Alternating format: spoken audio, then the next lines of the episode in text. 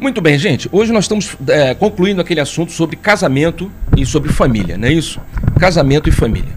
E dentro do assunto de casamento, na semana passada, a gente havia falado com você, é, tinha dado algumas dicas para você para que você tivesse um casamento feliz, para que você tivesse um casamento próspero, ditoso, né, protegido por Deus. Explicamos para você que você deve ter um cuidado na hora do relacionamento com a sua família, com a sua esposa, com o seu marido, e todas as vezes que você quer ter um, um, uma um, um, concluir o dia né, com um amor mais profundo, mais íntimo, você precisa se preocupar com o dia inteiro. Então a gente disse: mantenha o amor aceso, mantenha a chama do amor aceso. Deixa os bilhetinhos, manda um bilhetinho, manda um torpedo, cola no, no, no espelho do, do, do, do, banheiro, bota na garrafa de água, no copinho dela, se ela tem um copo próprio, então você bota lá um, um bilhetinho para ela. Meu amor, eu te amo, tô com saudade. Meu querido irmão Alexandre Larsen com a gente no Facebook. Muito obrigado por você estar com a gente, meu querido irmão Alexandre Larsen. Um beijo no seu coração. Deixa um bilhetinho para ela, diz eu te amo, não paro de pensar em você. Lembra que nós falamos isso? Elogie a sua esposa, elogie, é, incentive sua esposa para que ela faça algum tipo de curso, para que ela se, se qualifique, para que ela possa voltar a estudar se ela não completou o estudo, ou para que ela ganhe uma formação mais específica. Um bom período para você agora, todo mundo procurando coisas na internet. Então procure um curso gratuito pela internet, ou então um curso que seja baratinho dentro das suas condições e incentive a sua esposa para que ela faça esse curso e o mesmo para você. É, incentive o seu marido para que ele saia dessa, dessa é, letargia e que ele comece a fazer algum tipo de curso para um aprimoramento, para uma qualificação. Hoje em dia tem são muitos cursos aí que você encontra na internet e com preços excelentes. Não deixe seu marido ficar acomodado vendo televisão. Aliás, televisão é uma das coisas que mais separam casais. Nós já falamos isso aqui com você. Desligue a sua televisão. A sua televisão não está apenas adoecendo você. A sua televisão está emburrecendo você. Quem lê pouco, fala mal, escreve mal, entende mal, se relaciona mal. Então, uma das formas de você melhorar a sua empregabilidade, uma das formas de você se colocar melhor no mercado, uma das formas de você melhorar o seu relacionamento, no seu ciclo de amizade, no seu círculo familiar, é voltar a ler, é criar o hábito da leitura é voltar a se, se, preocupar não só em ficar vendo figurinha e passando o dedo no celular, ou então olhando a televisão aquilo que eles querem te contar, né? Porque tem um fato e tem uma narrativa, tem uma versão do fato. Hoje em dia, infelizmente, no jornal. E quem está falando aqui é um cara que estudou jornalismo. Hoje em dia, eles não te dão a informação. Hoje em dia, eles criam a informação. Eles criam uma narrativa. O fato é, o cara caiu do avião. Mas para dizer que o cara caiu do avião, cara, eles vão contar uma história, vão te envolver no processo e no final cair no avião não tem mais nenhuma importância. Então, infelizmente, esse tipo de, de colocação acaba deixando você mal. Você veja há quanto tempo você não vê uma notícia boa na televisão. Há quanto tempo você não vê uma, uma, uma, notícia legal. Você quer ver uma notícia que nunca vai ser dada na televisão? O Brasil venceu, o Brasil venceu a, a, a, o vírus, ou o Brasil melhorou e, e acabou com o problema. Nunca você vai ouvir. Sempre é melhorou, porém pode ser que piore. Melhorou, mas olha só, há uma nova cepa, há uma possibilidade do ano que vem, depois do carnaval. Então sempre vai ser assim. Então não há interesse de que você seja feliz. Isso interfere no seu relacionamento. Isso faz com que você, sua esposa, seu filho, sua família passem a ter uma visão negativa com relação ao mundo. Se você não é uma pessoa evangelizada, se você não tem ainda não foi apresentado a Jesus, você vai ter dificuldade de enxergar isso. Você vai ter dificuldade de, de perceber que não há mais interesse em que você seja feliz. A ideia é mostrar que tudo está pior. E não é de agora, não. Não tem nada a ver com, com a situação atual. Isso já vem há mais de 10 anos. Há mais de 10 anos eu faço programa na rádio e sempre digo: desligue a sua televisão. falo isso, sei lá, há 14 anos. Já naquela época, a, a, televisão estava emborrecendo. É tudo a mesma coisa, são os mesmos personagens, são as mesmas histórias, e aí eles vão piorando, vão colocando ideias, vão colocando, sabe, discursos panfletários, vão defendendo ideias que não têm nenhuma importância, nenhuma relevância para a sua felicidade, para a sua vida verdadeira. Caiu, tá dando um terremoto lá na Conchichina. O terremoto não é na sua casa, não é na sua rua, não é na sua cidade, não é no seu bairro. Então, mas eles trazem isso para dentro da sua casa e repetem, repetem, repetem, repetem. Você muda de não sei o que tá lá, bota não sei o que tá lá, você abre não sei o que tá lá. o que, que vai acontecer? Você acaba tendo uma visão triste, uma visão desagradável, uma visão pessimista e não realista, e isso vai interferir no seu relacionamento, porque você começa a ficar desmotivado, você começa a perder a esperança no futuro, você começa a achar tudo cinza, tudo nublado. E olha, numa circunstância, numa circunstância dessa, não digo nem espiritualmente, que isso causa um abaixamento vibratório na atmosfera terrestre e, especialmente no nossa residência, causa um abaixamento vibratório, fazendo com que as doenças, né, baixando sua imunidade espiritual, fazendo com que as doenças encontrem um terreno fértil não digo nem somente isso, não digo nem que esse abaixamento vibratório, esse pessimismo, essa visão triste e negativa da vida vai influenciar a sua, a, a sua emissão energética, fazendo com que espíritos é, malfazejos, como diz os espíritas, né? espíritos perturbadores, né? espíritos que queiram te incomodar, que eles encontrem facilidade para acessar sua mente, aproveitando essa queda mental, essa queda vibratória para incentivar para que você cada vez fique mais pessimista, cada vez mais letárgico, cada vez mais entristecido. Então, eles pegam um, um, um prenúncio de tristeza, de melancolia, transformam em depressão rápido, em um transtorno psicótico qualquer, um transtorno compulsivo, uma ansiedade desmedida, facilmente. Obrigado, Alexandre. Obrigado, obrigado. Travou no Face, é? O Face é, no coitadinho, não serve para essas coisas não. Mas tá bom. Então o que eu digo para você? Desligue a sua televisão, Começa a ver outras coisas, comece a assistir streaming. Assina uns streaming, tem streaming aí de R$ 9,90, cara. Tem de 15 reais. É mais barato do que TV por assinatura. É mais barato do que comprar o, o aparelho para TV digital. E você se liberta, você vai ver outras coisas. Isso ajuda no teu relacionamento familiar. Isso faz com que você volte a acreditar na vida. Não é sobreviver, é viver. E é viver com alegria, é viver com felicidade, é viver com esperança, é acreditar no amor, é acreditar na presença de Jesus em nossa vida. É lembrar que Jesus é o governador do planeta. É lembrar que Ismael recebeu a orientação divina de tomar conta do Brasil e o projeto será cumprido. A, a, a, questão espiritual, a vontade de, divina, a vontade dos espíritos maior, é, superiores é infinitamente maior do que qualquer bobeira que a gente invente aqui embaixo. Preste atenção que eu vou te explicar. A, a, grande, a grande sacada né, não é fazer as pessoas morrerem. A grande sacada é trazer pânico, é trazer medo, eu não digo isso entre as pessoas, porque a luta não é contra os seres humanos, como dizem os nossos irmãos protestantes. A luta é contra as potestades e principados. A luta é contra o invisível. e isso é verdadeiro, meu amigo. Então não é a discussão um, dois, três com, nós, com a gente, entre a gente físico, não. A questão, a discussão é, é, é, é espiritual. E espiritualmente, eles não se, não se preocupam se você se morreu 50 mil, 100 mil, 300, 800 ou 1 milhão. Porque morreu, a espiritualidade vai acudir em algum momento. Eles vão ser amparados. O problema é que os que ficarem aqui têm que ficar enjaulados. Não é enjaulado dentro de casa, é enjaulado em suas próprias consciências, no medo perder essa esperança de viver. Tudo isso está dentro de um contexto. E quando a gente traz isso para um olhar família, para um olhar casamento, olhando isso na nossa realidade, né? Como eu disse para você, identifique seu mundo. Lembra que eu falei isso? Quem é seu mundo? Qual é o seu mundo? O seu mundo é todo mundo ou o seu mundo é a sua família? O meu mundo resume-se entre eu, minha esposa, o meu filho e agora meu neto com a minha nora. Esse é meu mundo. Se essas pessoas estiverem bem felizes, eu estou feliz. Se essas pessoas estiverem com esperança, eu estou com esperança. Se essas pessoas estiverem com amor, eu estou com amor. Quando eu saio no mundo e vejo pessoas desesperadas e vejo angústia, aí é uma outra discussão. Mas eu não permito que essa realidade exterior atrapalhe o meu mundo. Então você não pode pegar o mundo que está lá fora e trazer para dentro da sua casa. Você não vai salvar o mundo. Você não vai mudar o mundo. Nem Jesus fez isso, mudar o mundo. Jesus não pensou nisso, Jesus não queria isso, nunca foi a intenção dele. Jesus reuniu 2.500 pessoas num sermão, subiu no monte e falou sobre as bem-aventuranças, sobre o aspecto de espiritualidade, de evolução espiritual. Então ele não ficava de porta em porta tentando ganhar adeptos, ele não pensava nisso.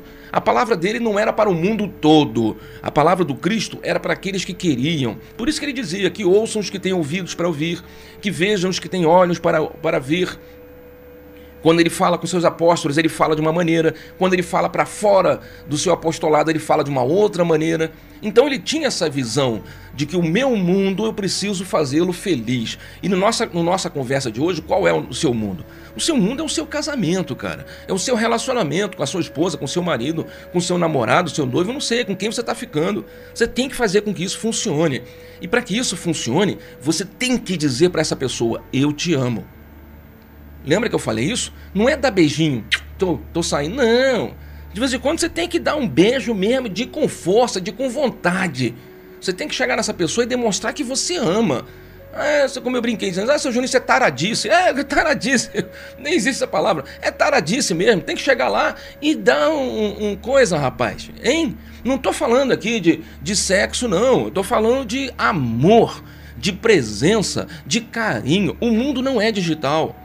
Não adianta você ficar, senta você, senta sua esposa, senta você, senta seu marido, e vocês ficam um lá, um outro cá com a televisão ligada olhando o celular. Isso não é família. Isso não é casamento. Vocês estão brincando de viver juntos. Vocês estão brigando de, brincando de amiguinhos. E se é amiguinho, vocês viraram amiguinhos agora? Não. Você larga essa porcaria do celular, bota uma série bem boba, bem engraçada, uma coisa assim bem divertida, bota a tua esposa no teu colo aqui do teu lado, junto com você, faz um pacote de pipoca, meu amigo, e lasca no Guaraná Antártica gelado. E acabou o mundo, cara. É isso, é estar presente, é falar com ela no ouvido dela, é conversar com ele no ouvido, é trocar confidências. Tem que despertar o amor. Porque se você não fizer nada, a tendência é baixar o padrão. A tendência natural dessa energia é arrefecer. E ainda mais com essas questões que eu te apresentei, né, que estão extra o seu mundo, estão fora do seu mundo, pior ainda. Aí você vai na padaria, é aquela decrepitude. Você vai no mercado, é aquela tristeza. Você vai falar, é dor, sofrimento, angústia, ranger, ranger de dente. Eu, às vezes, faço um comentário que as pessoas muitas vezes não entendem, né? Mas ainda hoje eu estava conversando isso com meu filho, falei: "Meu filho, quanto mais eu ando, mais eu vejo zumbis. Eu olho em volta e só vejo pessoas mortas, mortas, espiritualmente mortas. O amor acabou no coração dessas pessoas. Elas estão mortas. Eu vejo mortos que andam, né? É como se elas estivessem dormindo. É como se elas estivessem naquele filme da Matrix, como se elas estivessem todas dentro da Matrix achando que aquilo ali é maravilhoso.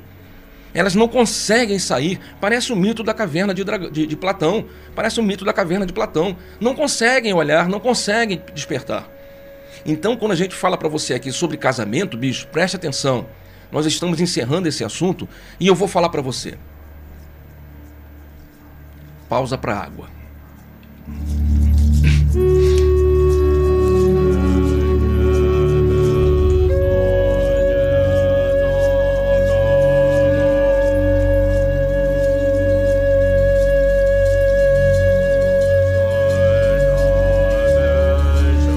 Vou falar para vocês.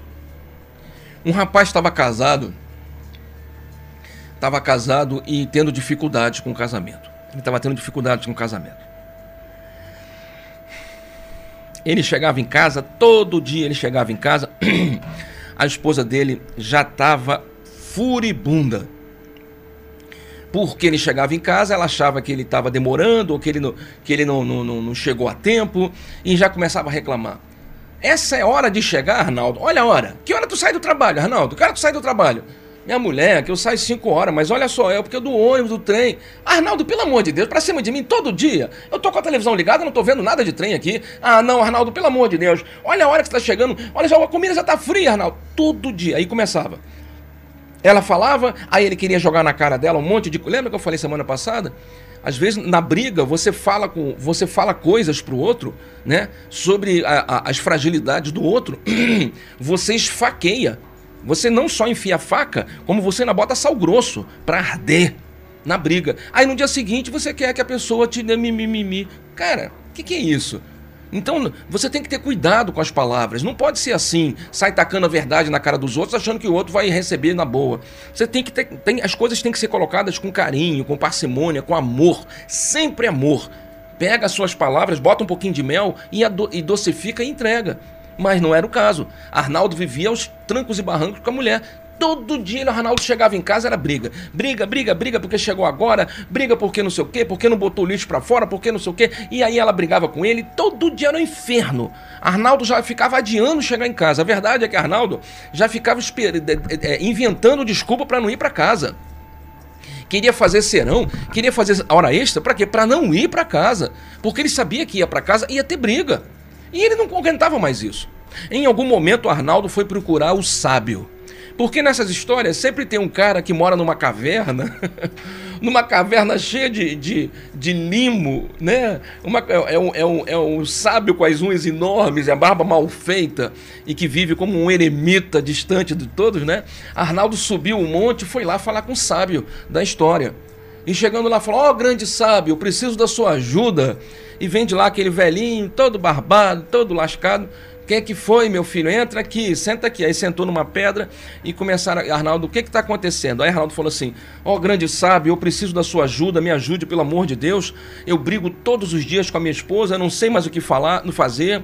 Eu chego em casa, ela reclama porque eu cheguei atrasado, mas é por causa do trânsito, ou às vezes porque o patrão pediu para me fazer, eu não posso perder esse emprego. E a discussão começa, e ela começa a falar, e eu daqui falo também, ela discute de lá, e qualquer coisa que eu fale, o grande sábio, qualquer coisa que eu fale. Eu posso falar uma coisa que ela concorda, é motivo de briga. Eu posso falar, essa parede azul é azul, pronto, já vai dar motivo de briga. É impressionante, porque nesse momento a gente não se entende. Eu acho que o meu casamento acabou. Eu acho verdadeiramente que meu casamento acabou, eu não sei mais o que fazer. O sábio foi lá dentro. Espera um minutinho, meu filho.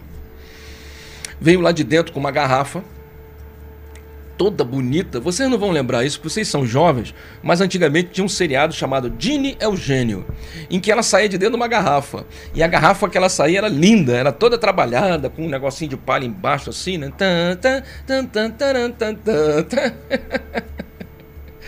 Então veio com uma garrafa daquela da Ginny Eugênio, toda bonita, colorida, e ele e, e falou assim: Olha, isso aqui é um remédio. Isso aqui é um remédio que vai curar o seu casamento. Sério, sábio? Como é que o senhor conseguiu esse remédio? Falei, meu filho, a prescrição é a seguinte: você vai levar essa garrafa com você para o seu trabalho. Quando você estiver voltando para casa, se estiver voltando para casa, antes de entrar em casa, você vai colocar esse remédio na sua boca e vai ficar com esse remédio na boca por 10 minutos. Aí o rapaz perguntou: Mas 10 minutos, sabe? Eu vou ficar 10 minutos com esse negócio. Esse negócio vai, vai ficar até um gosto estranho. O que, que é isso aí? Não te preocupe. Você pode entrar em casa, só tem que ficar com o remédio na boca para dar tempo das células da sua boca, da língua, absorverem o remédio. Porque eles, a boca, as células vão absorver melhor, vão levar para sua cabeça com mais rapidez. E então você vai, depois dos 10 minutos, você pode engolir tranquilo. Oh, tudo bem. Vou fazer. É o sábio, de repente sabe o que está falando. O rapaz levou a, a, garrafa com remédio e no dia seguinte levou para o trabalho.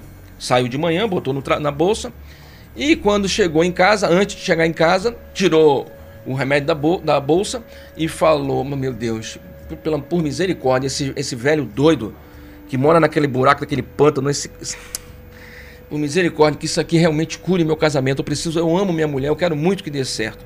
Ele foi, tirou a tampinha, fez botou o líquido na boca, entrou em casa. Assim que ele entrou em casa, a mulher dele, essa hora, Arnaldo, todo dia você chega a essa mesma hora. Arnaldo, vem cá, vem cá, meu filho. O que está acontecendo com você? Você não está mais querendo vir para casa, não? Ele estava com líquido na boca, não podia falar só fez um gesto para ela, espera um pouquinho, fez um sinal para a boca, mandou, pediu ela esperar, ela falou: "O que que é?" Vai ficar de dano de mímico. A sua mãe, olha, sua mãe já tinha me avisado que você era uma criança. Eu não me casei com homem, eu me casei com uma criança, Arnaldo. Arnaldo, olha, eu vou te falar, eu já tô por aqui com você. Eu já tô por aqui. Eu não aguento mais você, Arnaldo. Olha, eu vou logo te falar, o prato tá no fogão. Se quiser, come, se não quiser, morre. entrou no quarto, bateu a porta, pá! Arnaldo tentou, hum, bateu na porta, hum, não quis saber a mulher. Ele agoniado, andando para um lado para o outro, olhou para o relógio, ainda faltava mais um minuto, foi na cozinha, ligou o micro-ondas, esquentou a comida, bateu os, os 10 minutos, engoliu o remédio, botou o prato na mesa falou assim: Meu amor, abre aí, eu quero falar com você. Ela aumentou a televisão do quarto, não quis mais falar com ele. Foi assim. Ele dormiu na sala, ela dormiu no quarto. Quando ele acordou de manhã, a porta do quarto estava trancada. Ele bateu, bateu, bateu, bateu. Ele foi com a mesma roupa do dia anterior, foi para o trabalho. Levou o remédio. O sábio falou que era a solução. De noite chegou em casa, botou o remédio na boca. Ontem não deu certo, hein, sábio? Vê se hoje me ajuda aí, hein? Botou o remédio na boca, botou na... entrou. Arnaldo, de novo, né? Vem cá, me diz uma coisa, tu tá com essa roupa desde ontem? Além de ser uma criança, tu é um porco, Arnaldo, porque você foi incapaz de pegar a roupa na máquina de lavar, porque você sabe que não sei o que, que eu tô aqui me esforçando, eu tô dando meu sangue por essa casa, Arnaldo, e você não sabe nem brincar casa. Arnaldo não sabia o que fazer, foi pro banheiro. Ela bateu no banheiro. Você vai ficar aí nesse banheiro de bobeira? Tomara que você morra com digestão, miséria. O comida tá no fogão, se quiser, quer, não quer, vai pro inferno. Tchau. Bateu a porta do quarto. Arnaldo gelou, achando que a mulher tinha ido embora. Ele achou que a mulher tivesse ido embora. Acabou os 10 minutos, ele engoliu o remédio, foi no quarto, estava trancado, falou: Meu amor, abre, abre, meu amor, eu, depois eu te explico. Ah, vamos conversar. Ela aumentou a televisão. Olha, primeiro dia, segundo dia, terceiro, quarto. No quinto dia, Arnaldo chegava em casa, botou remédio na boca, já estava já nem acreditando mais, entrou em casa com remédio na boca. Ela só falou para ele assim: Oi, Arnaldo. Espera um minuto que a comida já vai ficar pronta. Vai lavar tua mão, não vem com essa mão suja, não. Vai lavar tua mão. Arnaldo botou a bolsa na sala, lavou a mão, lavou o rosto, sentou no sofá, achando que ela ia dar uns bregue, falar alguma coisa. Ela só falou assim: você prefere suco ou refrigerante? Ele olhou para a cara dela, apontou o dedinho número um. Suco? Por que, que você não fala suco então? Não sabe mais falar? Senta na mesa que eu já vou trazer a comida. Ele sentou na mesa, passou os 10 minutos, engoliu. Ela trouxe a comida, os dois em silêncio. Silêncio total. Ela foi, acabou de comer, foi para o quarto, não trancou a porta. Arnaldo acabou de comer, ficou um minuto na sala pensando o que, que eu faço. Vou, não vou, vou, não vou, vou, não vou. Foi pro quarto, se deitou. Dormiram juntos. Não se tocaram, mas pelo menos estão na mesma cama. Sexto dia, mesma coisa. Sétimo, oitavo, décimo dia. Décimo dia, Arnaldo chega em casa, já estava acostumado com a rotina botou remédio na boca, entrou, silêncio total, ela nem perguntou se ele queria, lavou a mão, lavou o rosto. Sentaram na mesa, acabaram de comer, ela acabou de comer, sentou no sofá, ele foi pro, pro, pro banheiro, tomou um banho, engoliu o remédio. Quando ele saiu do banheiro, a porta do quarto estava aberta, ele foi deitar. Eles se deitaram, ele virado para um lado, ela virada para o outro. Ele foi se ajeitar, a bundinha foi para trás, ela foi se ajeitar, encostou a bundinha, encostou o pezinho, ele virou para o lado dela, ela virou para o lado dele, se beijaram e pronto.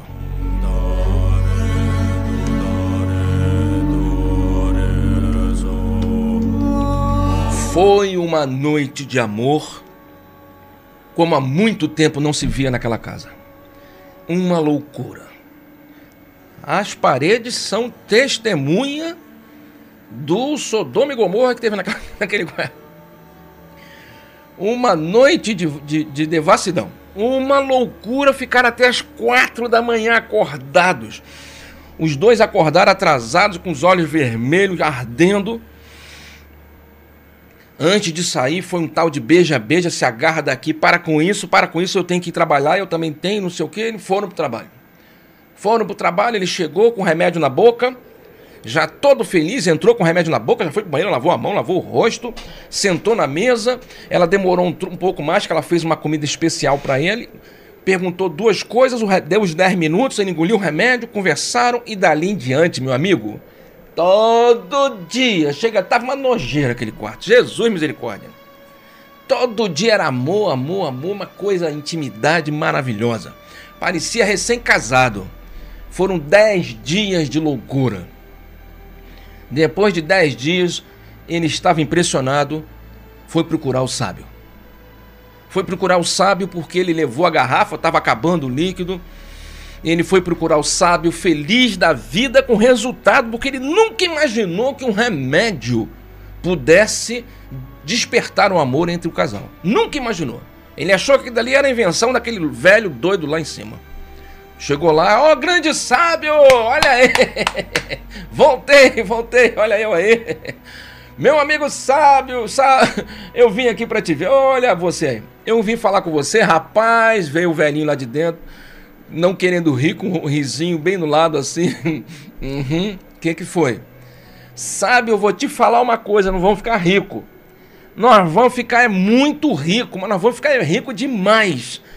A hora que você me disser que remédio é esse, cara, a gente vai vender isso aqui pra, pra fábrica.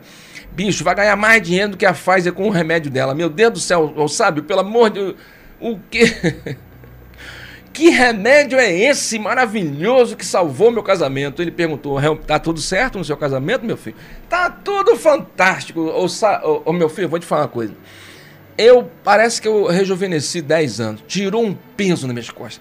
Caraca, parece que eu tô me sentindo leve, renovado. E a minha mulher tá feliz, cara. A minha mulher tá feliz, eu tô feliz. Eu acho que eu tô até engordando, que ela tá fazendo as comidas gostosas. Tá tudo mais gostoso na minha vida. Ou sabe que remédio é esse? Você quer saber? Entra aqui comigo. Sabe, abriu a porta do, da caverna, entraram os dois. Lá dentro tinha um espaço amplo, cheio de garrafinha nas prateleiras. Cheio de garrafinha nas prateleiras. E o, o Arnaldo falou assim: Olha, o senhor tem bastante desse remédio, hein? O senhor deve estar tá rico, hein? Dividir um pouco com a gente aí. Vem cá, meu filho, que eu vou te mostrar. Abriu uma outra portinha Chegou perto de uma pia, com um monte de garrafinha vazia. Vem cá. Abriu a bica, encheu a garrafa e deu pro Arnaldo. Prova, vê se é o mesmo remédio. É o mesmo remédio. Da onde vem esse cano? O senhor está fabricando isso lá em cima? Cara, deve ter um pessoal lá em cima produzindo esse negócio, não tem? Caraca, tu é muito inteligente, coroa. Cara, tu trouxe um encanamento lá de cima para ninguém pegar, não é? Hum, hum. Isso aí vem diretamente da bica. Não, mas da onde vem esse, esse remédio? Da SEDAI. Não, não, não peraí. Isso, isso aí, não, isso é água, meu filho. Não, não é água, não. É água sim. Não, não é água, não. É água sim. Não é água, eu senti um gosto diferente. Eu senti um gosto diferente, não pode ser água. Depois de ficar 10 minutos na sua boca, eu imagino o gosto que você sentiu. o Arnaldo não gostou da brincadeira. Eu falei, peraí, sabe? Peraí, o senhor tá, deve estar tá brincadeira comigo. Isso aí não é sério. que remédio é esse, cara? Fala a verdade. Filho, é o remédio da paciência. É o remédio da paciência, filho. O seu problema não era a sua esposa. O seu problema é que você não tinha paciência. A sua esposa demonstrava que estava irritada. Em vez de você ter paciência, você esqueceu de renunciar. Casar é renunciar, filho. Você esqueceu de ter paciência, você esqueceu de, de renunciar, você esqueceu de amar. Só o que eu fiz foi te ajudar. Agora você sabe, todas as vezes que houver uma briga, por amor, cale-se.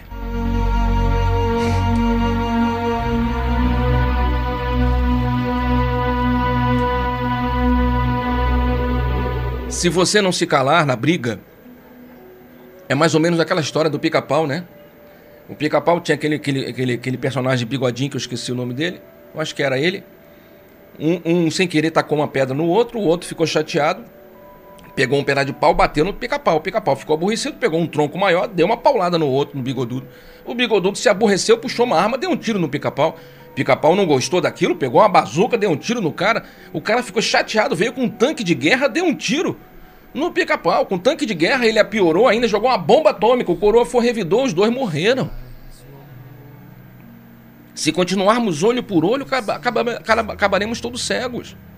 Se continuarmos agindo olho por olho, dente por dente, acabaremos todos cegos e banguelas.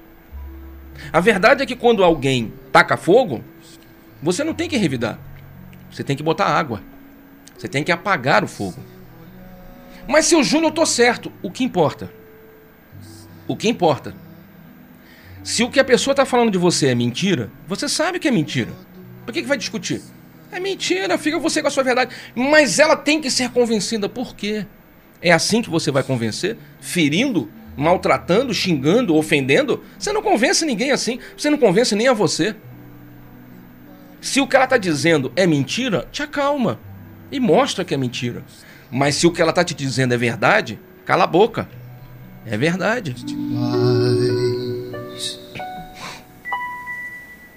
Brilho nos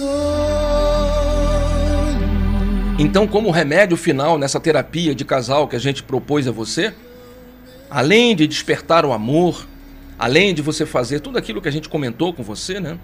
Lembre-se que a reencarnação né? O casamento é uma programação, é uma, um, um, um projeto reencarnatório. Lembre-se disso. Está na programação da reencarnação. Lembre-se que a família é um grande laboratório de almas. Você não está com essa pessoa à toa. Vocês não estão juntos à toa. Um dos dois tem que crescer. Um dos dois tem que aprender a amar. Se ela não sabe amar, ensine. Se ele não sabe amar, demonstre. Ele não sabe me fazer um carinho. Então ensina ele a fazer carinho e diga, me faz um carinho assim, ó. Vem cá, passa a mão aqui, ó. É assim, viu? Agora dá um beijinho aqui. Isso. Agora faz uma coisa aqui. É isso aí. É isso que você tem que fazer, cara. E não achando que a outra pessoa é um ser pronto. Lembra que nós falamos? A gente casa é com sapo, é com rã. A gente não casa com príncipe. Você tem que transformar esse cara num príncipe. Ah, seu Júnior, mas vai dar trabalho. Não existe solução. Se não for assim. Não tem solução fácil. Se você está procurando um homem perfeito, lembre-se, nós te contamos: o homem perfeito não vai casar com você. Porque o homem perfeito quer uma mulher perfeita. O homem perfeito não quer perder tempo com você. Ele está procurando uma mulher perfeita. E a mulher perfeita não vai casar com você, cara. Ela não vai ficar perdendo tempo te ensinando a ser um ser humano. Ela está procurando um homem perfeito e não é você. Então a gente não casa com pessoas perfeitas. Nós casamos com criaturas que reencarnaram com defeito. O ser humano é uma criatura com defeito. Nós não somos um projeto pronto. Nós já te explicamos isso e estamos fechando esse tema com esse assunto. A raça, a espécie humana não é um projeto pronto. Porque se fosse um projeto pronto, a gente não estava aqui. A gente já estava no céu, no paraíso.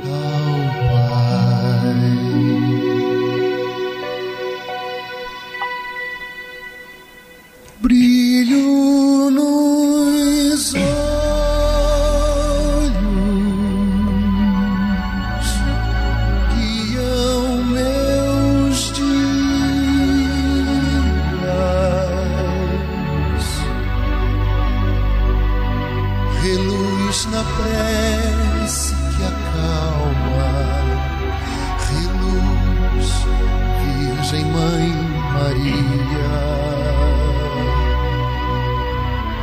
Quero dar uma boa noite para minha irmã Sandra Regina, Irene Luzia, Kátia Faria, Marisa Medeiros e todo mundo lá do Facebook que ainda está com a gente. Um beijo também no pessoal que chegou depois aqui. Um beijo, Cristiane. É melhor ter paz do que ter razão. É exatamente isso, Cris. Falou certíssimo. Boa noite, Luciana Bezerra. Muito obrigado pela sua presença. Rita Cássia, obrigado por estar conosco. Obrigado a todos que chegaram. Lina Prachedes, lindona, manda um beijo no Bira. É melhor, é, é, é preferível ter paz do que ter razão, meu amigo. Você quer que o casamento funcione, você quer salvar o seu casamento, faz acontecer. Não fica esperando, não, mas eu acho que eu casei mal, seu Júnior. Por que você acha que eu casei mal? Porque Arnaldo, eu não sei, eu conheço ninguém chamado Arnaldo, mas Arnaldo, coitado, sofre aqui. É porque Arnaldo, seu Júnior, Arnaldo ele é uma pessoa muito coisa, seu Júnior. O Arnaldo, ele não, não, não, não, não, não, seu Júnior, Arnaldo, não sei o quê. Cara, não entra nessa onda não, meu amigo.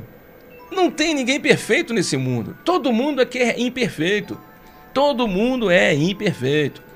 Então, se você quer ter uma família feliz, faça acontecer. Faça a sua família feliz. Mostre que é possível. É na família que a gente corrige os defeitos, é na família que a gente constrói criaturas e anjos. Os anjos de Deus são construídos nas famílias. Você acha que Deus coloca anjos na terra? Não, já vem pronto de algum lugar? Não vem pronto, não, cara. Não tem nada pronto nessa vida. Não tem nada pronto. Aliás, uma das coisas que a gente ensina para você, né?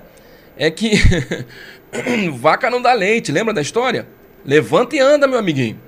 A vaca não dá leite, não. Não tem nada pronto nessa vida. Tudo tem que ser feito. Tudo está por fazer. E é nossa missão, é nossa função fazer bem feito. Porque se você não faz direito, essa mala volta. E volta às vezes como nossos filhos.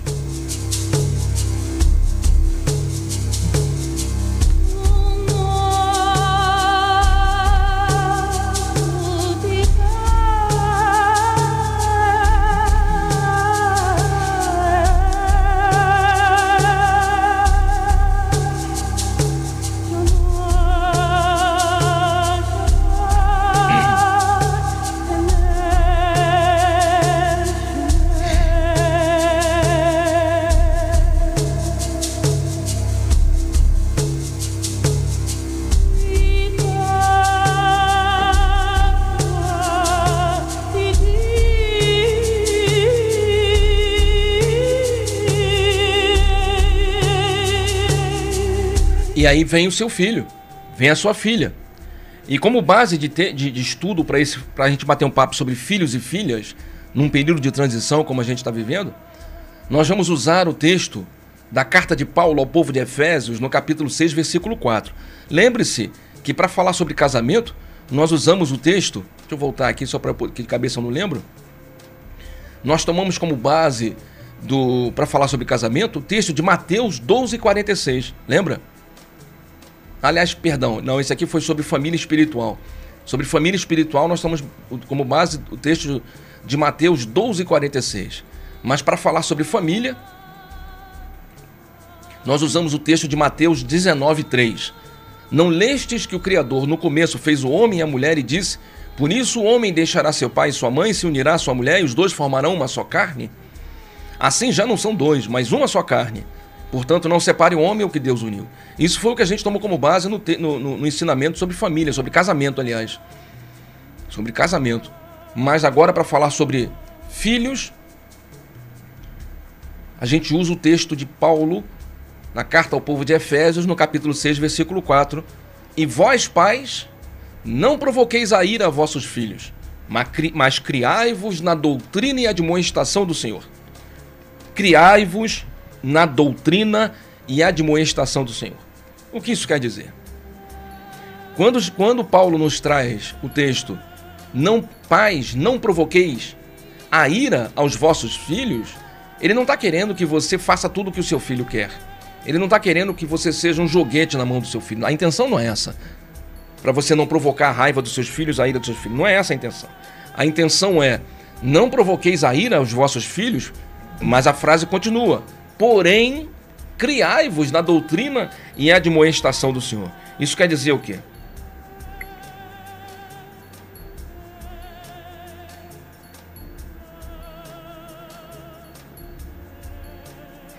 Obrigado, Luciano. Um beijo no meu amigo Luciano, pai da Ana Beatriz, que está com a gente, mandou uma mensagem aqui no, no WhatsApp. Muito obrigado, muito obrigado. Meu amigo Cláudio da Margarete está lá em São João do Meriti acompanhando a gente pela televisão. Na casa da Marli. Um beijo, Marli, um beijo. Obrigado por receber esse casal maravilhoso. Um beijo, Margarete, um beijo, Cláudio. Eles estão assistindo pelo, pelo stream no, no, no, YouTube, né? Na televisão lá. Olha, isso é que eu falei, rapaz. Desliga a TV, para de ver essas porcarias, vê uma coisa interessante. Não precisa ver o nosso canal só, não. Vê outras coisas, cara. Mas veja coisas que te esclareçam, que te informem sabe? Que te tragam bons pensamentos, uma boa visão de mundo. Se você, ah, seu Júnior, mas se eu desligar a televisão, não vou saber das novidades. Que novidade, cara? Que novidade? Novidade de que o mundo é cheio de gente doida, que tem um monte de gente morta se matando, que tem um monte de gente surda e cega, um monte de gente dormindo, querendo morrer. Que novidade? Novidade o quê, cara? As notícias são sempre as mesmas. Caiu um avião, matou alguém, alguém morreu, alguém voltou e acabou. Ninguém conta a quantidade de nascidos, ninguém conta a quantidade de saudáveis. Ninguém, em momento algum, já falei isso aqui na pandemia, nós estamos há um ano e meio nessa chumbrega. Alguém te ensinou a aumentar a sua imunidade? através da sua alimentação, através dos banhos de sol, consumo de vitamina D. Alguém ensinou você a, a, a tomar banhos de sol para fixar a vitamina D, para fomentar a produção da vitamina e, e fixar. Alguém falou para você que a saúde inclui hoje, através da Organização Mundial da Saúde, a saúde hoje é, é tida como saúde física, mental, social e espiritual. Se você quer mais detalhes, veja o nosso vídeo o vídeo em que a gente falou sobre saúde física e saúde espiritual. Na descrição tem todos os links do original da ata da Assembleia da Organização Mundial da, da Saúde, que aconteceu há mais de 10 anos, onde a própria OMS coloca a saúde espiritual como sendo fundamental, um dos quatro quesitos para que você tenha saúde plena. A saúde não é só, não, tomar um remédio, não. A saúde, segundo a OMS, porque a OMS mandou você botar máscara, a televisão disse você botou. A OMS mandou você tomar remédio, a televisão disse você tomou o remédio, a vacina.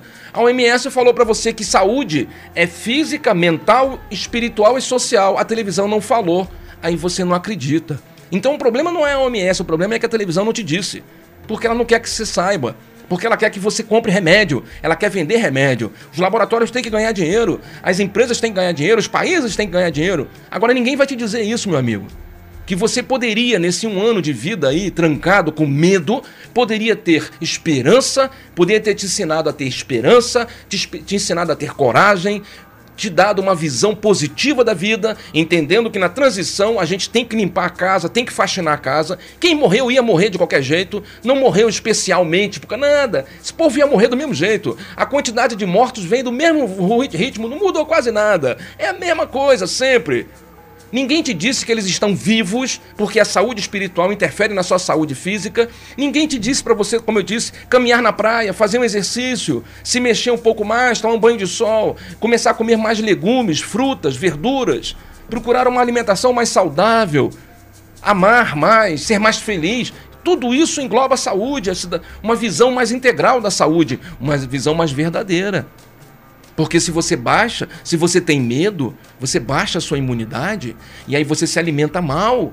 Aí você fica pedindo comida pronta, aí você se alimenta mal. Você fica mais suscetível a doenças. Bota mais UPA, bota mais clínica da família, distribui mais remédio e todo mundo tá ganhando dinheiro. E você em casa com medo.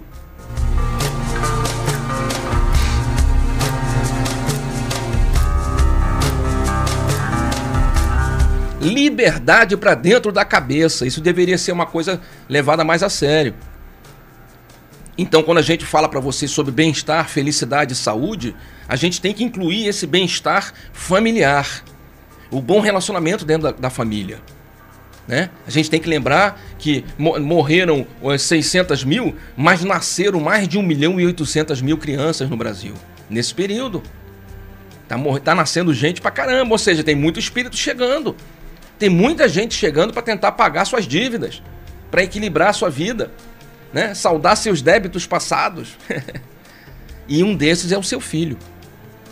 E o seu filho, com certeza, é aquela mala que você deixou lá atrás. A sua filha é o seu ex-marido, que na outra vida você largou porque era um péssimo marido, porque te maltratou, te bateu, te humilhou, te traiu, e agora é tua filha. Porque o teu filho, cara, Provavelmente era tua mãe, que era um monstro, ou foi teu irmão que te maltratou, te roubou, te enganou, e hoje é teu filho. Nós recebemos essas crianças em nossas mãos. E como disse Paulo na carta ao povo de Efésios, criai-vos na doutrina e admoestação do Senhor. Então é necessário que você crie seus filhos na doutrina do Cristo Jesus. É necessário que você ensine seus filhos os preceitos do Cristo. Você não pode deixar Jesus morrer na sua vida. Não se fala mais de Jesus na imprensa, não se fala mais de. Falar de Deus virou uma blasfêmia. É coisa de retrógrado, de não sei o quê, de falar de Jesus como se você não fosse uma criatura espiritual. Você não é carne, você é espírito. A sua consciência sobrevive à matéria. Qualquer experiência fora do corpo mostra isso. As experiências de quase morte nos hospitais demonstram isso claramente. Quantas vezes você teve sonhos reais, sonhos em que você vivenciou a experiência de forma verdadeira? Quantas vezes você teve a sensação de estar caindo na cama, acordar assustado? Acordar assustado achando que a cama estava caindo? Ou seja, você havia se projetado fora do corpo. Se você se projeta fora do corpo, então existe você fora do corpo físico, porque você não é o corpo físico. Você é um espírito. Seus filhos são espíritos. E se você achar que tudo isso é loucura, faz o seguinte: quando morrer, procura a gente. Procura a gente na mesa de quarta-feira. Atravessa São José 22. Toda quarta-feira a gente conversa com os espíritos lá, de 9 às 10 da noite. Ou perdão, de 8 às 9 da noite. Dá um pulo lá depois que você morrer. A gente conversa com você e você vai me dizer: É, seu Júnior, eu morri, mas tô vivo. e eu vou te dizer: a gente morre várias vezes nessa vida.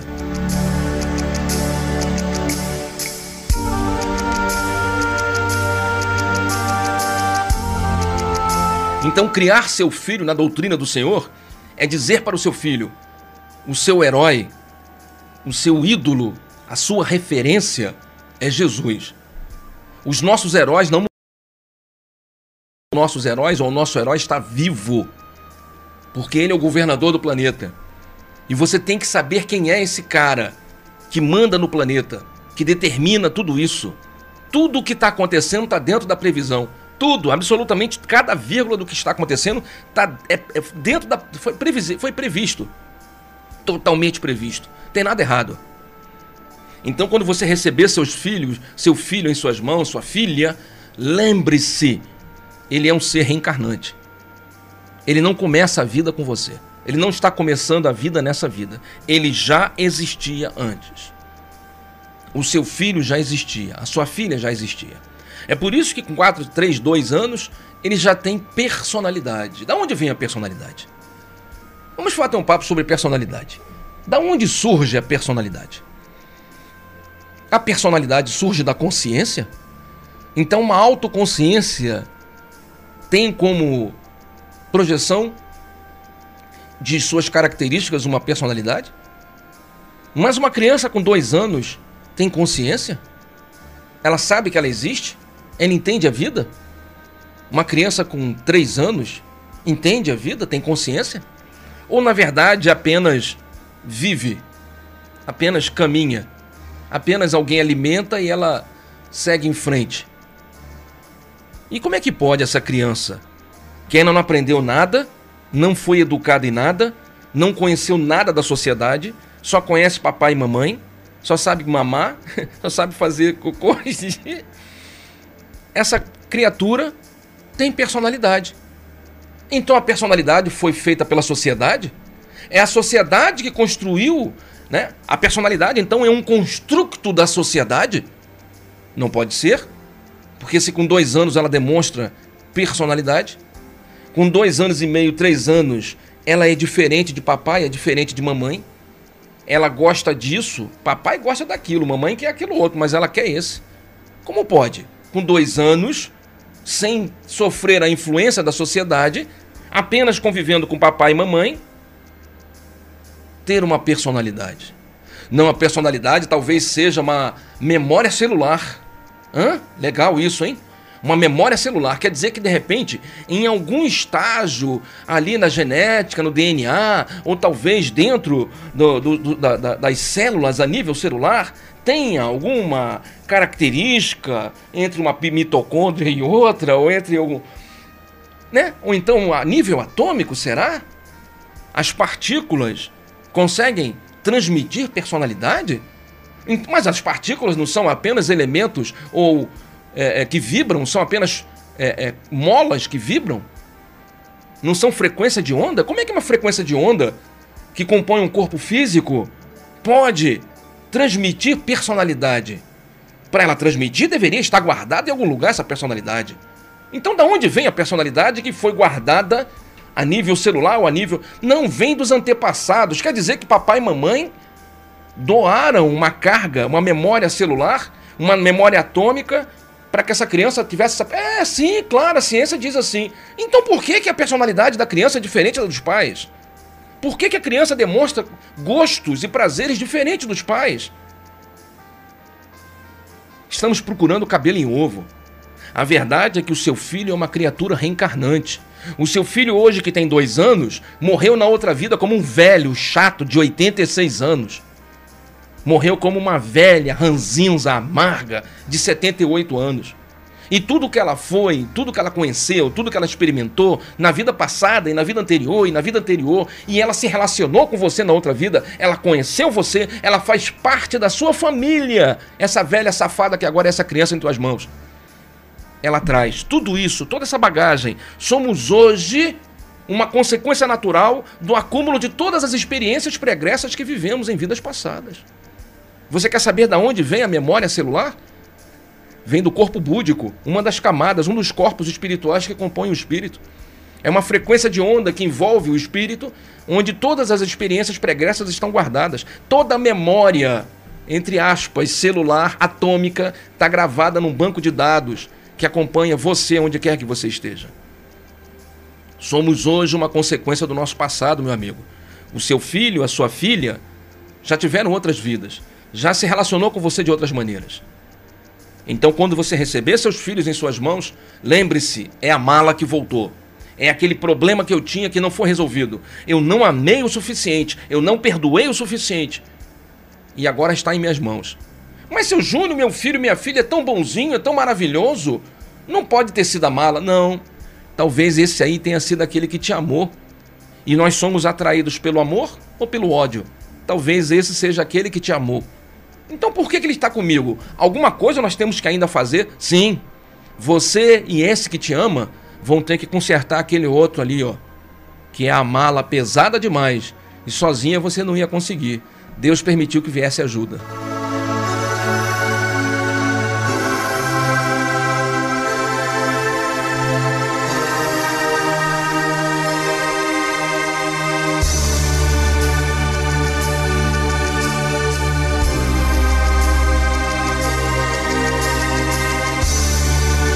Esse é o programa Despertar toda semana neste horário, nesta emissora, mandando um beijo no seu coração. Obrigado a você que está com a gente na Rádio Estilos FM, a rádio comunitária de Sepitiba 97,9. Quando você puder, você me manda um, um, WhatsApp, manda uma mensagem de WhatsApp.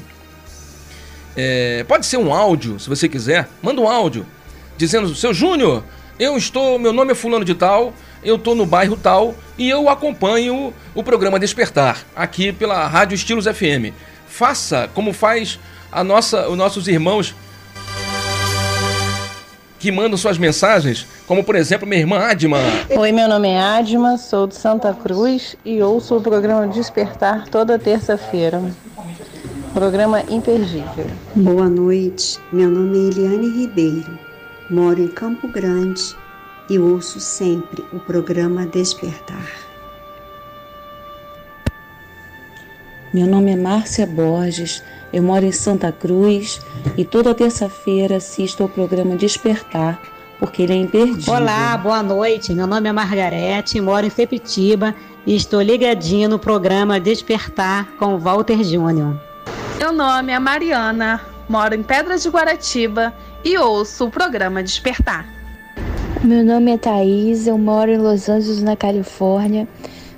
Toda terça-feira eu assisto o programa Despertar Sou muito agradecida ao seu Walter Júnior por compartilhar todos esses ensinamentos edificantes. Muito obrigada. Então você manda sua mensagem de áudio, se você quiser que eu coloque aqui, para o WhatsApp 971857768.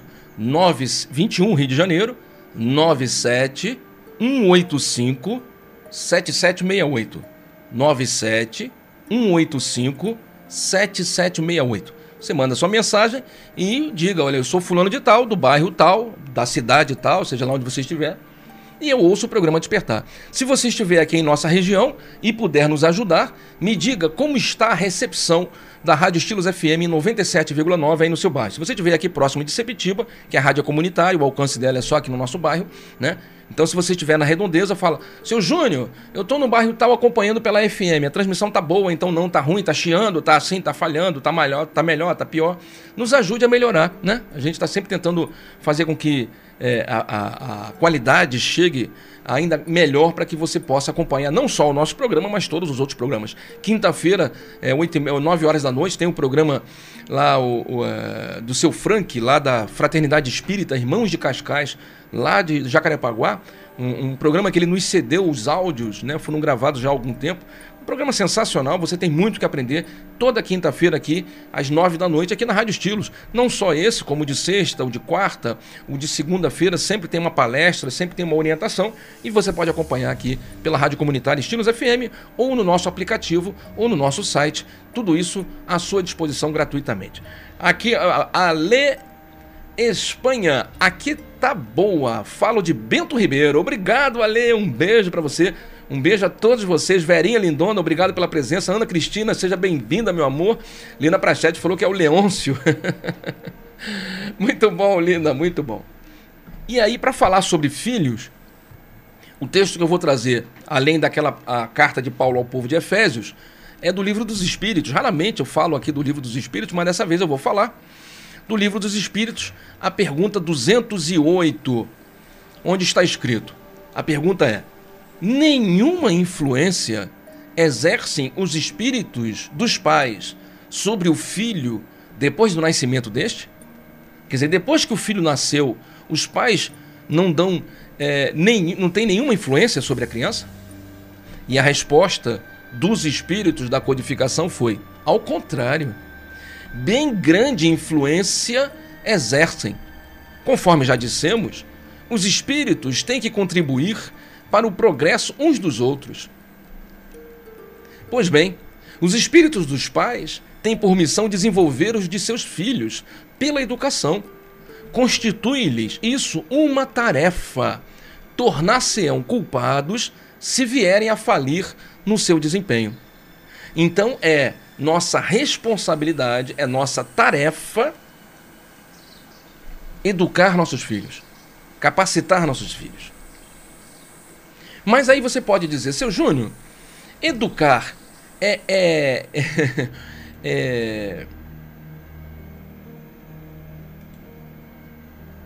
A escola está educando meu filho. A escola já está aí para educar meu filho. Eu não tenho que me preocupar. Não, não, não. Você não está entendendo. A escola vai dar cultura. A escola vai dar conhecimento. Né? A, escola, a escola vai é, preparar seu filho. Preparar seu filho para que ele seja um cidadão de primeira classe, para que ele seja alguém produtivo e não um fardo e não um problema para a sociedade, né? Então a, a, a, a, função da escola é fazer com que o seu filho é, seja uma boa pessoa, seja um bom cidadão, beleza? Mas quem vai dar educação, quem vai colocar seu filho, é, quem vai dar é, é consciência para o fi seu filho, quem vai mostrar para o seu filho que ele deve agir dessa ou daquela maneira é você, não é a escola. A escola não tem essa função. Quem tem que ensinar seu filho a respeitar os mais velhos é você. Quem tem que ensinar seu filho a respeitar os, o, o, o, o professor é você. Quem tem que ensinar seu filho a importância do estudo é você. Você não pode querer que a escola assuma um papel que é seu. Esse papel é inteiramente seu. Não tem nada a ver com a escola isso aí não. Enquanto eu estou falando com vocês, eu estou fazendo aqui uma modificação, porque eu gostaria de, de, compartilhar com vocês o que a gente vai lendo aqui. Você que está com a gente no, no YouTube vai ter a oportunidade de acompanhar a, um pouquinho da tela que a gente vai usar a partir desse instante para falar dos assuntos de repente vai ajudar de alguma forma, né? Na medida possível, possível. Quem tem que ensinar seu filho a ser uma pessoa melhor é você. Quem tem que ensinar seu filho bons modos, por favor, dá licença, obrigado. É, eu, eu, eu, posso falar? É, com licença? O senhor quer ajuda? Eu posso ajudar de alguma maneira? Quem tem que fazer isso é você. Não coloca sobre a escola a responsabilidade que é sua, não. A escola vai fazer a parte dela Né? A escola vai chegar para o seu filho e vai falar assim: ó, oh, mãe, o seu filho tem que aprender mais é, inglês, por exemplo, para ele. Ou então ele tem que aprender um pouco, mexer com celular, com computador, para ele poder ser um bom profissional. Olha, eu vou ensinar ele matemática, português, inglês, história, geografia, biologia, né? Então, ah, seu Júnior, é uma das coisas que os jovens me perguntam: para que, que eu estou estudando história da Rússia, história da, da França, se o meu sonho é ser médico? Pois é, é porque ninguém te explicou, então o seu Júnior vai te explicar.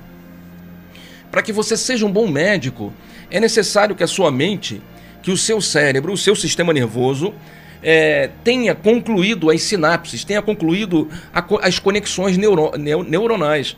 Os neurônios têm que estabelecer uma conexão firme.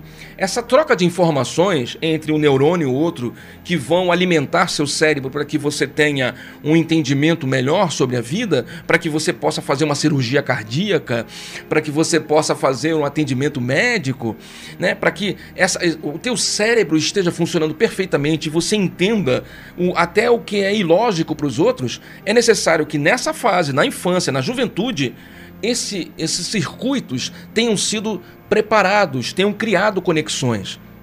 E a única forma de criar conexões é fazendo você aprender.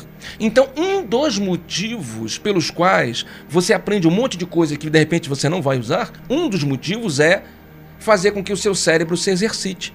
Fazer com que você aprenda a falar melhor, com que você aprenda a conversar melhor, para que você possa se expressar melhor. Se você não estuda, faz um, um comparativo. Você faz o seguinte: você conhece algum amiguinho seu que não quer estudar? Você conhece algum? Então, e você conhece algum CDF? Conhece algum CDF? Faz o seguinte: conversa com um CDF, com aquele que é estudioso pra caraca, e depois você conversa com aquele que não quer nada com o rabanete, não quer nada com a escola, que pula, que não vai. E perceba como um consegue falar e o outro só consegue rosnar. Um consegue se expressar através de palavras. Até os sentimentos dele ele consegue explicar. Ele consegue elaborar pensamentos. Ele consegue ler um texto e explicar para você o que leu. O outro, que foge da escola, não consegue nem escrever. Se ele um celular na mão dele, ele fala: Não, celular é um arrebento. Só para quebrar. A comunicação dele é KDVC, cruzinha, bolinha, kkk, não sei o quê. Quando vai falar com você, fala assim: Porra, isso aí eu vou fazer coisa, blá blá blá. Isso que é o ok? É isso, você não vai entender nada. Agora você fala com outro que lê, que vai para a escola, que estudou geografia, que estudou história, ele vai falar assim: oh, não, o que acontece é que realmente, dependendo da carga viral que vem é, da, da, coisa, você vai ter uma imunidade, ou então vai haver um colapso nervoso. Então ele vai falar com, de forma que você entende. Então por que, que tem que ir para a escola? Para você poder falar, para você poder entender, para você poder se expressar. Senão como é que você vai se qualificar no futuro?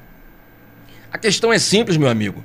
Se você não estuda, você vai ganhar salário mínimo. Estou sendo bem claro, vai ganhar salário mínimo o resto da vida.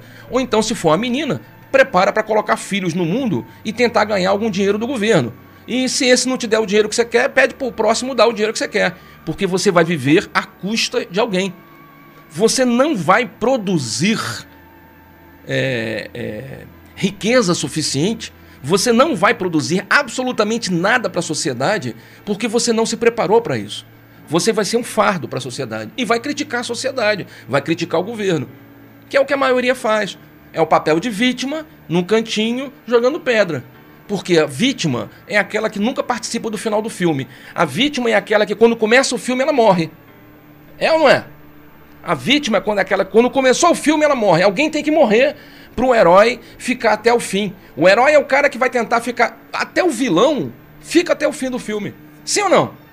O vilão fica até o fim do filme para lutar contra o herói. E a vítima foi a primeira que morreu. Ela não participa do filme. Ela não tem história para contar. Então, se você, meu jovem, preste atenção que o tio Júnior está sendo bem direto para você. Se você não estudar a história da Rússia, a história da França, a geografia da, da Europa setentrional, se você não estudar, não ler sobre, uh, aprender preposição, conjugação verbal, você vai ser uma pessoa incapaz de ganhar o dinheiro que você quer. Em uma sociedade doente como a nossa, isso é uma é uma anomalia, como diria o, o cara do, da, da Matrix, né? É uma anomalia do sistema, uma anomalia sistêmica numa sociedade doente como a nossa, especialmente no Rio de Janeiro, você vai fazer um vídeo no Condizila e vai ganhar dinheiro com sua música tosca. Mas isso não te dá futuro. Porque eu nunca conheci nenhum deles que chegasse aos 60 anos, aos 70 anos produzindo algo. Todos eles sucumbem aos 25 anos. Todos eles morrem até os 30. Então acorda para a vida. A vida não é um mar de rosas. É necessário estudar. Então, quando a sua mãe manda você estudar, é porque ela quer que você chegue aos 20 anos em condições de ter um bom emprego, aos 25 para que você tenha uma boa qualificação. Você vai aprender linguagem Python para fazer uma programação de um aplicativo qualquer, vai, vai aprender uma linguagem C para você poder fazer algum tipo de, de programação para uma empresa, para uma indústria. Cara, se tu não, não tiver estudado, se tu não souber o basicão, tu se ferrou, cara. Você não vai ter emprego para você. O futuro não vai empregar você. Ninguém quer um cara que não consiga se expressar, que não consiga escrever, que não consiga ler. Meu jovem, ouve Titi falando para você.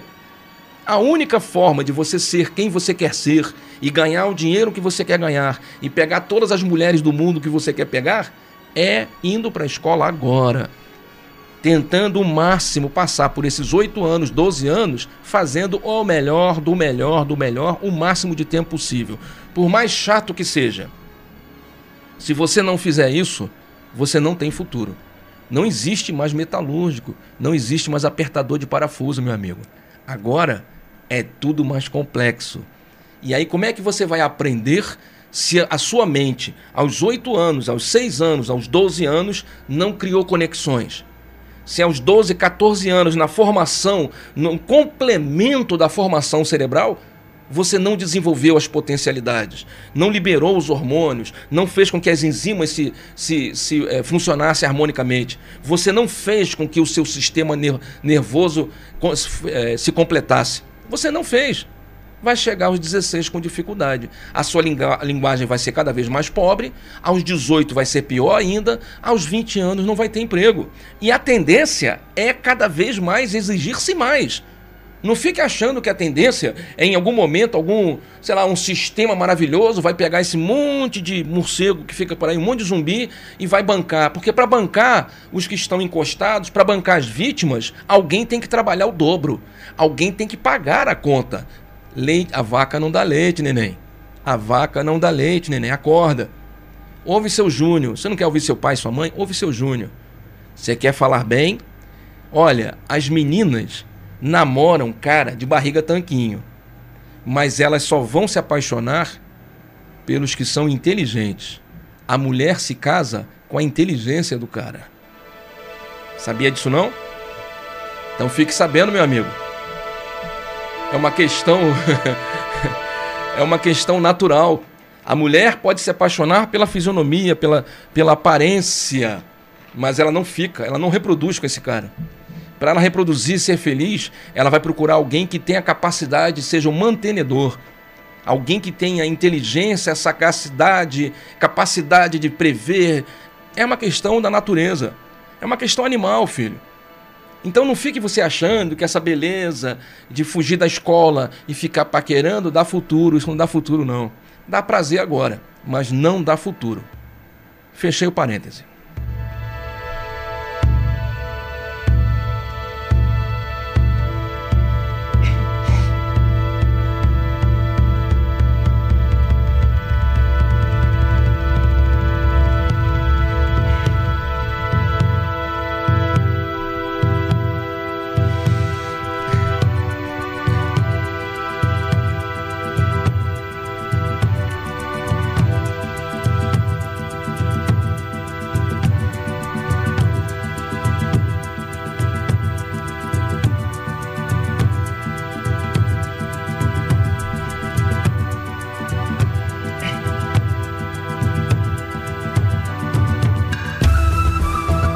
Já estamos na reta final do nosso programa Despertar, hoje falando, encerramos o assunto sobre casamento, estamos falando agora sobre os nossos filhos. Se você é pai, pega esse discurso aqui, aprende, decora e começa a motivar seus filhos a estudarem. Se eles não souberem uma segunda língua, ó, não tem futuro. Segunda língua já é condição sine qua non. Se não tem uma segunda língua, nem começa.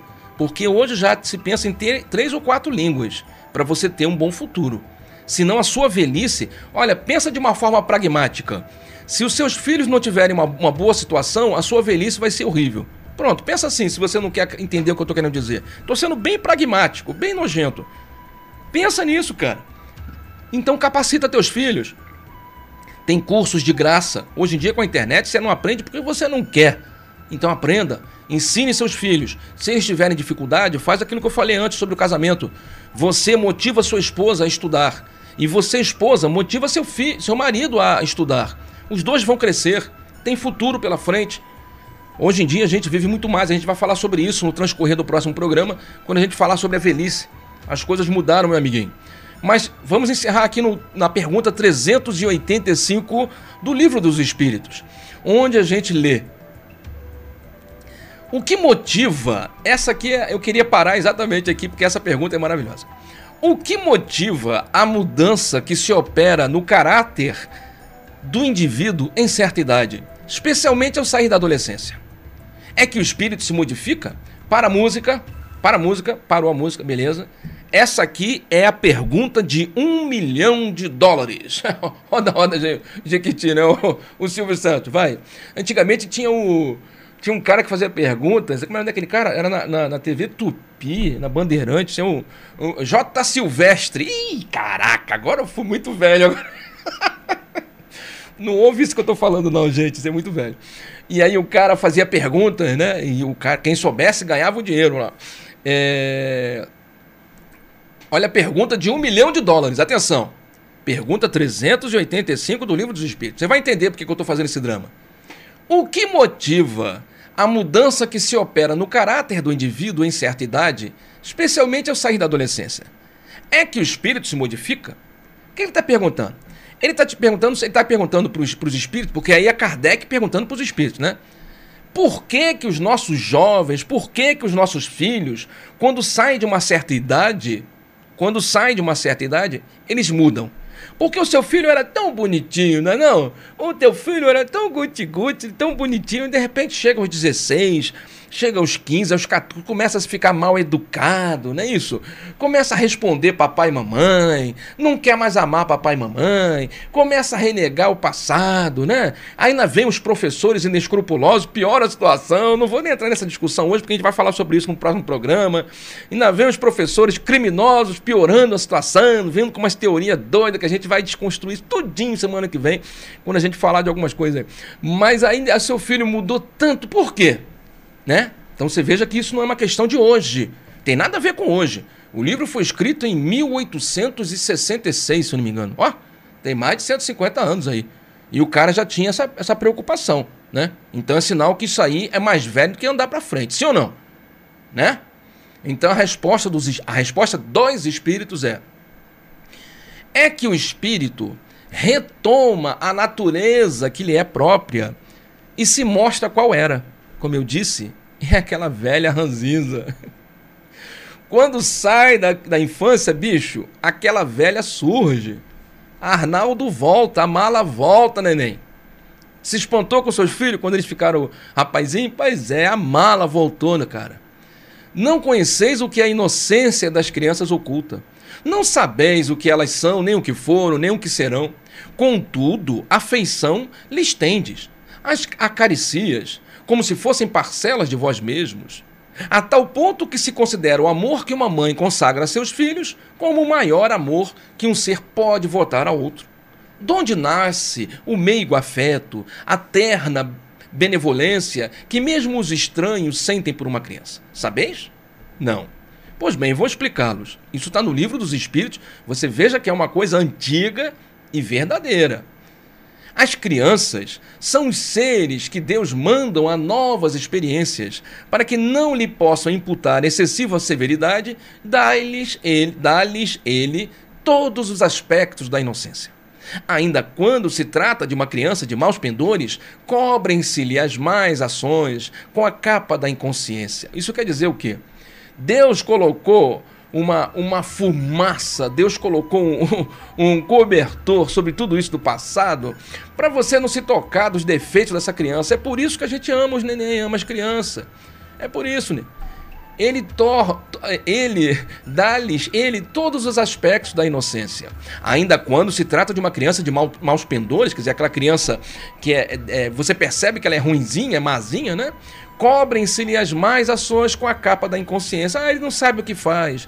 Essa inocência não constitui superioridade real com relação ao que eram antes, não.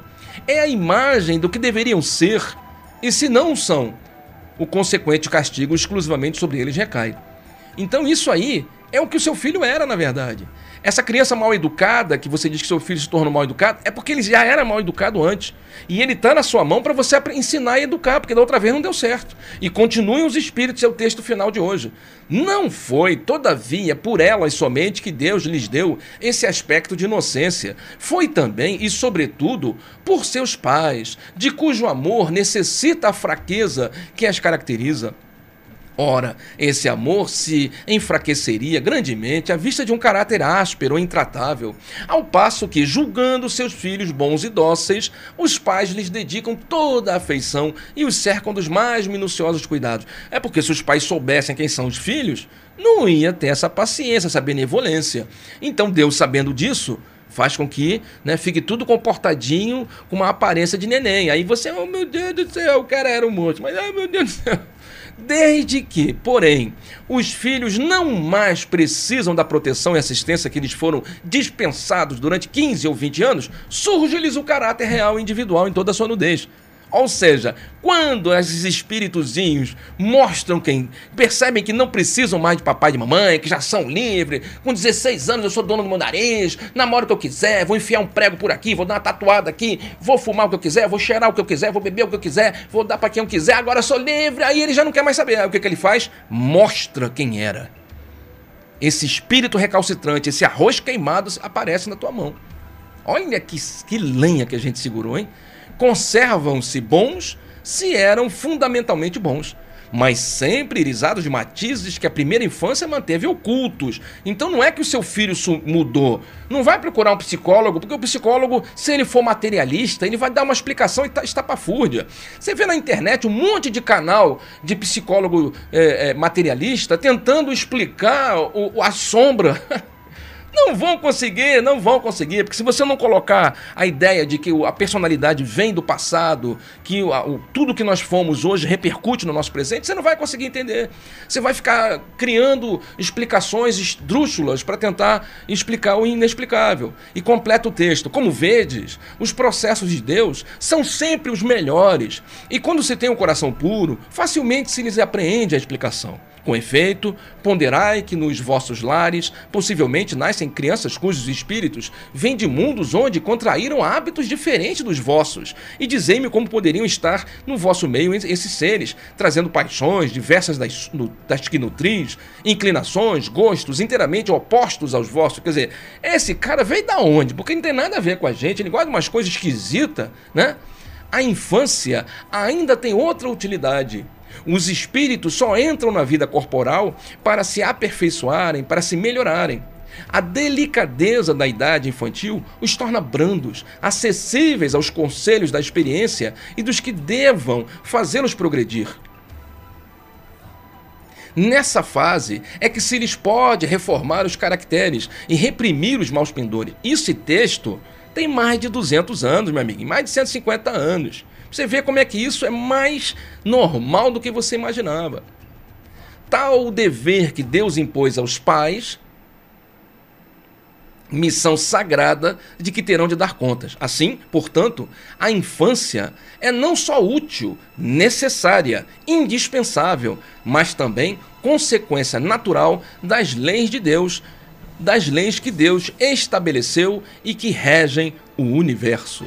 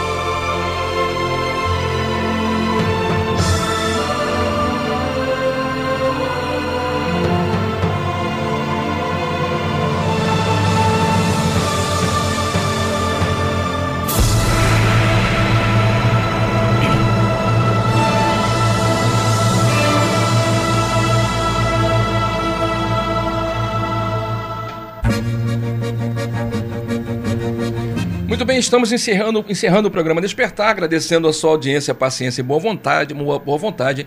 Um beijo no seu coração. Lucinha Pimentel, lindona, como sempre, participou, dizendo: caráter é nato, personalidade é moldável. Amém, minha irmã, amém, amém, aleluia, glória a Deus, é isso aí. E aí a gente vai entendendo na semana que vem quem são nossos filhos e como é que a gente deve lidar com isso. Quando a gente disse para você na semana passada, você quer é, dar um, um, um, um, ter menos problemas, leva seu filho na religião que você frequenta. Lembra que eu falei isso?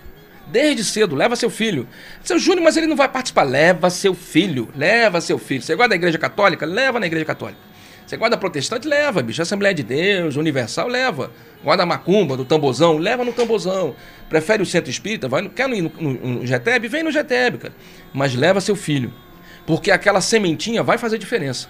Ele começa a ter uma visão de transcendência, ele começa a perceber que a vida é mais do que a matéria. Ele começa a perceber que tem coisas além. Ele começa a entender, mesmo que de forma muito é, fugaz, a ideia de causa e efeito, a ideia do amor como evolução fundamental. Ele começa a perceber que Deus é algo transcendente, que Deus está dentro de tudo que existe, até dentro dele. Se você leva ele para um local legal, como o Geteb, ele vai conhecer Jesus de verdade. E aí depois, quando ele chega nessa idade, 16, 15, 14, 18, ele vai ter as experiências dele. Isso não vai impedi-lo de, de passar pelas experiências que ele quer, não. Isso não vai impedir. Porém, ele vai e volta. É igual o bumerangue. Ele vai, se arrebenta todo, se lasca todo e volta para você todo depauperado, porém, aquilo que você plantou vai germinar. Com quanto maior eficiência você tiver plantado e com, com, quanto maior ou mais evoluído for esse espírito, mais fortemente germina e volta, com menos problemas, com menos, mácula, com menos máculas. Agora, se você não conseguiu plantar de forma veemente, ou se esse espírito é muito recalcitrante, muito reticente, vai demorar um pouco mais, ele vai voltar com mais problemas, mas volta. Agora, se nós não fizermos, se você não adotar seu filho, o mundo adota. Alguém vai adotar seu filho. Alguém vai fazer o seu papel. Então eu digo para você, papai e mamãe, adote seu filho antes que um estranho faça isso.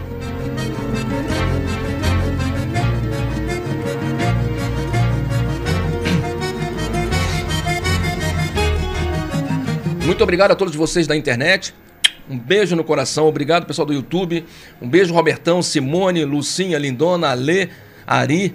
Muito obrigado. Luciana Bezerra, Verinha Lindona, Ana Cristina. Manda um beijo para Cris, Verinha, Ana Cristina, Lina Prachedes, Vanessa, todo mundo que está com a gente. A família Nery, muito obrigado. É, lembrando que esse programa foi transmitido no nosso canal no YouTube. Se você está pela Rádio FM, esse programa foi transmitido pelo nosso canal no YouTube. Você pode procurar no YouTube é, GETB Trabalhadores do Bem. Você vai ver todos os vídeos. Esse, esse áudio do programa de hoje também está no nosso Spotify, lá no, no perdão, está no nosso podcast, no nosso Spotify, lá no Spotify, tá ok? Procure o podcast Despertar Walter Júnior ou no Deezer, ou no Spotify, ou em qualquer outra plataforma. Procure ver se está lá. Se tiver, você me avisa. É uma forma de você acompanhar e estudar com a gente. Lembrando também que nós temos não só essa transmissão, toda terça-feira, mas no nosso canal no YouTube, o estudo do Evangelho segundo o Espiritismo, às é, oito e meia da noite, toda quinta-feira, toda sexta-feira, o estudo das obras da doutrina espírita. Atualmente estamos estudando o livro dos médiuns e, na sequência, alguma obra de Ramatiz. Nós estamos estudando o livro de Ramatiz sob a luz do Espiritismo. Ramatiz falou de tanta coisa importante, né? Falou sobre prostituição, falou sobre homossexualidade, falou sobre o poder da mente, falou sobre eutanásia, enfim, é, sobre causa e efeito. O Ramatiz realmente um livro sensacional. Sexta-feira, oito e meia da noite. E aos sábados, também no nosso canal, tudo isso no canal aqui do YouTube, a gente transmite a reunião de sábado, né, ao vivo. Sábado passado falamos para você quem é Jesus. Você conhece Jesus? Sério, sinceridade, você acha que você sabe quem é Jesus? Procura o vídeo de sábado passado, você vai saber quem é Jesus. E sábado agora nós vamos falar sobre o retorno do Cristo e a transição planetária. Vão ser duas reuniões em que o assunto será esse. Obrigado a todos vocês, que Deus os abençoe abundantemente. Se você não está inscrito no, no, nosso canal, inscreva-se, por favor, compartilhe, compartilhe, deixa um like se você gostou, ou um dislike se você não gostou, deixe seu comentário, veja os outros vídeos, participe, interaja e um beijo no seu coração. Até a próxima, tchau! Oh Lord.